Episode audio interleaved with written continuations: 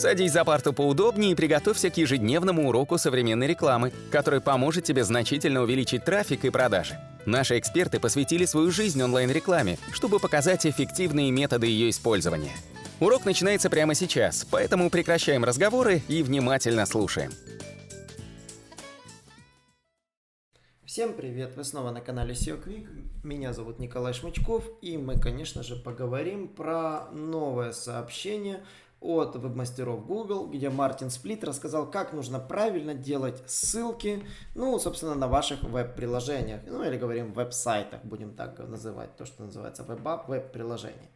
На самом деле сейчас стала мода действительно заказывать работу опытных программистов, которые превращают ваши сайты в полноценные веб-приложения.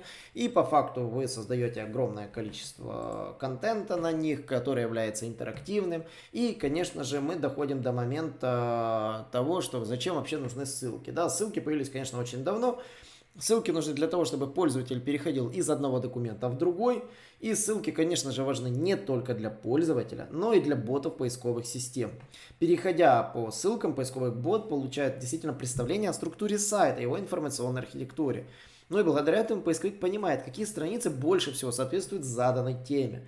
Ну и, собственно, как нужно правильно делать ссылку. Ну и, конечно же, вот, собственно, Мартин Сплит говорит, а как нужно делать правильно ссылку. Самый классический тег э, в этих скобках А, хрев, э, ну, косая черта, став, ну, условно говоря, там, как он показывает, это хорошая ссылка, где вы показываете просто через атрибут ахрепс э, равно на конкретную ссылку. Имеет в виду, он ставит сразу относительно ссылку, никаких абсолютных ссылок.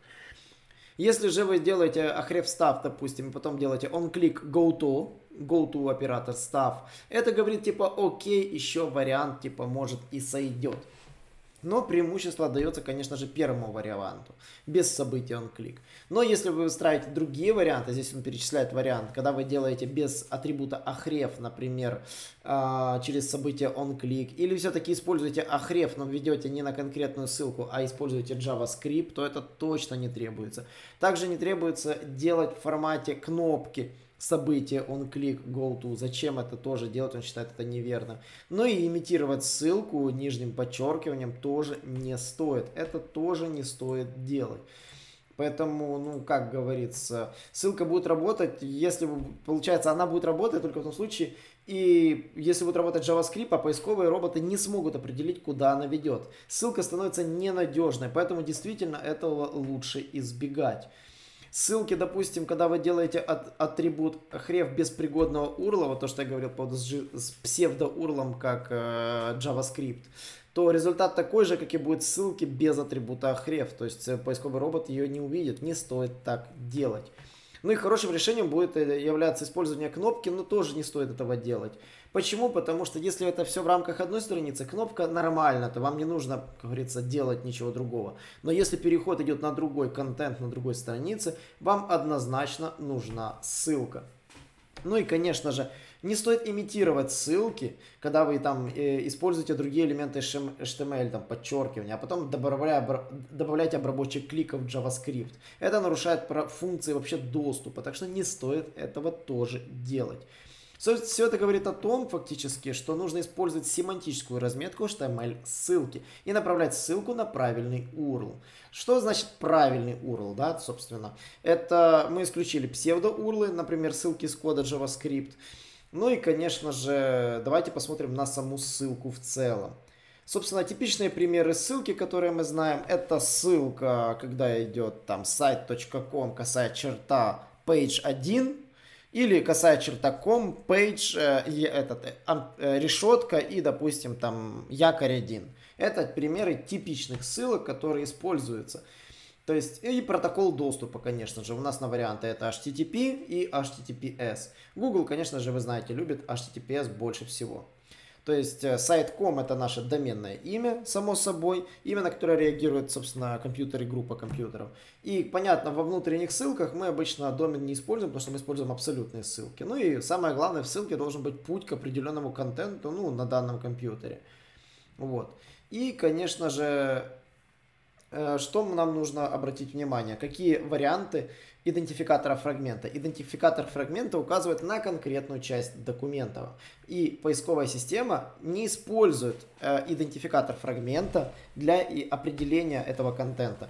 Поисковые роботы попросту его игнорируют. Поэтому если у вас на странице все ссылки сделаны через якоря, через решеточку, такие ссылки не видны. И я видел примеры сайтов, в основном веб действительно веб-сервисов, у которых доступ контенту предоставлялся через решетку. И это действительно является серьезной проблемой.